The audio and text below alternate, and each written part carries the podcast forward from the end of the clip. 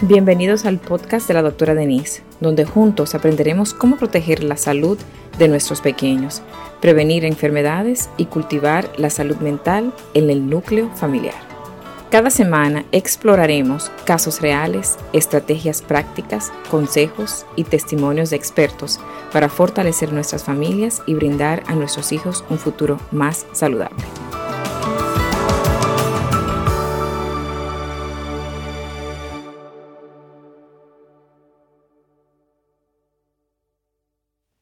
Yo tengo una pregunta para mis colegas médicos, pediatras principalmente, no para psicólogos, para mis colegas pediatras.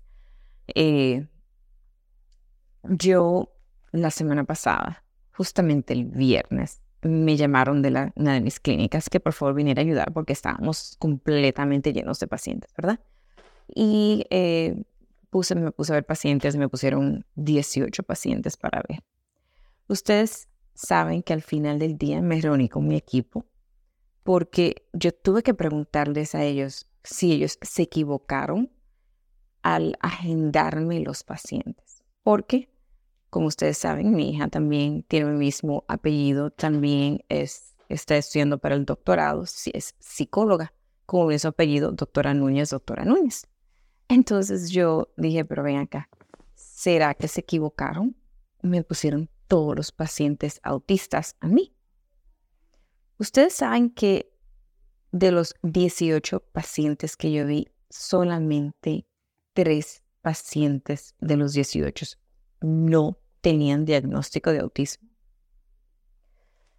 No solamente no tenían diagnóstico de autismo porque los chequeé, sino porque la, la forma de actuar, porque a veces uno dice, ven acá, todos estos pacientes tienen diagnóstico, ¿cómo va a ser? No, no, es que los pacientes eran autistas, o sea, por el comportamiento y por todo. Y eso de verdad que me preocupó muchísimo. Muchísimo, muchísimo. Yo quisiera hacer una pregunta. ¿Ustedes están viendo? Porque una cosa es los psicólogos. Siempre, toda la vida, han, los psicólogos, existe una, un déficit enorme de psicólogos. En adultez, en los niños, es una carrera bastante difícil, larga, no todo el mundo, eh, o sea, es una carrera que no, no hay muchos psicólogos. Y siempre antes del COVID y después de la pandemia, antes de la pandemia, ya tenemos un déficit enorme. O sea que la lista de espera de los, de los pacientes de ver psicólogos o ser evaluados por psicólogos, por behavioralists, por todo este grupo de personas es larguísima. Sea que yo no puedo contar en esa parte, no puedo preguntarle a ellos, ustedes a veces porque siempre tienen una lista de espera larguísima.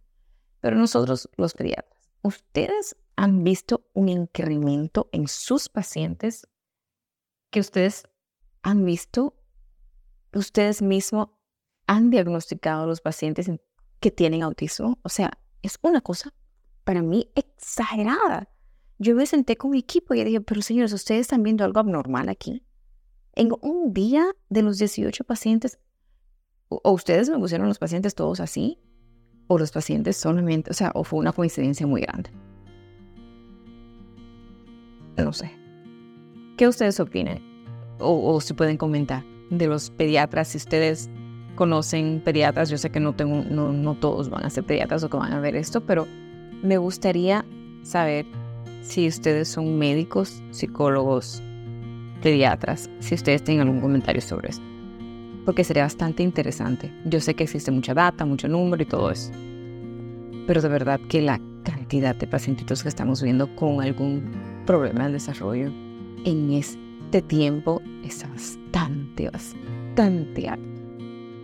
Gracias por acompañarnos en otro episodio del podcast de la doctora Denise.